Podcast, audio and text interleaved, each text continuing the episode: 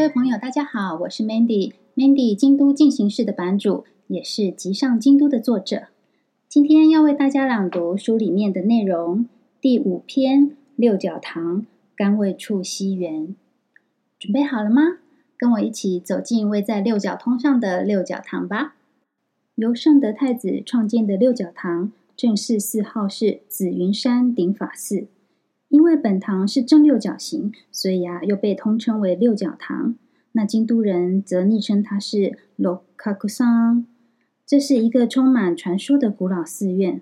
传说之一，圣德太子在西元五八七年，为了寻找建造四天王寺所用的木材，而来到这个地方，并且在这里的一个泉水处沐浴净身。当天晚上，观音托梦指示他，要他盖一座六角形的佛堂，来供奉观音像，普度众生。于是有了这座六角堂。传说之二，桓武天皇平安迁都的时候，六角堂正好位在道路中央，于是天皇就向菩萨祈愿，希望能够搬移。说也神奇，观世音菩萨显灵，刮起了一阵风，把六角堂搬动了五丈，也就是大概十五公尺。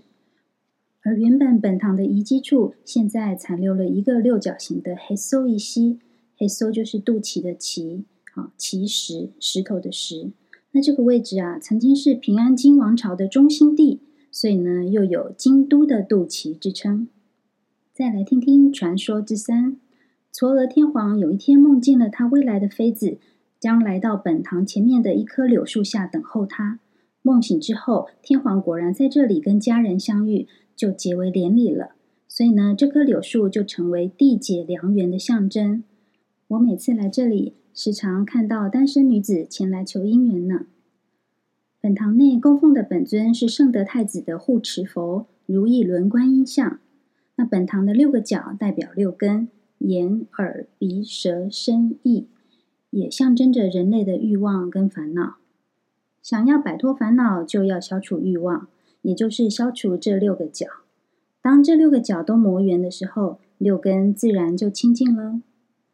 距离六角堂不远处，有一间我非常喜爱的金果子老铺，这是创业于一八八五年的大吉店六角店所附设的甘味处西园。西是木字旁一个东西南北的西，也可以念作七。每年年底，我都会到这里预约新年迎春果子。那这里的招牌名物啊，是每个月替换口味，让人无法抵抗的魔力甜品，叫做 Kohaku Nagashi 琥珀流。一年十二个月就有十二种口味，比如春天啊，就有樱花自蜜、抹茶红豆；夏天有美酒蜜、薄荷；那秋天就是葡萄、栗子、柿子；冷冷的冬天则有蜜黑豆等等。本来啊，大吉店不提供冬天版的琥珀流的，因为琥珀流是冰冰凉凉的甜品嘛。可是啊，客人实在太喜欢了，所以呢，就顺应了客人的要求，也提供冬天版十二月、一月、二月限定的琥珀流喽。透明之中闪着朦胧光泽的琥珀流，是用单波系寒天做成的，口感比一般的寒天冻还要更滑溜柔润，入口即化。是一款讲究食材，而且非常赏心悦目的上品甜点。你吃过吗？下次到京都，不妨安排一下到本店或者是六角店吃吃看哦。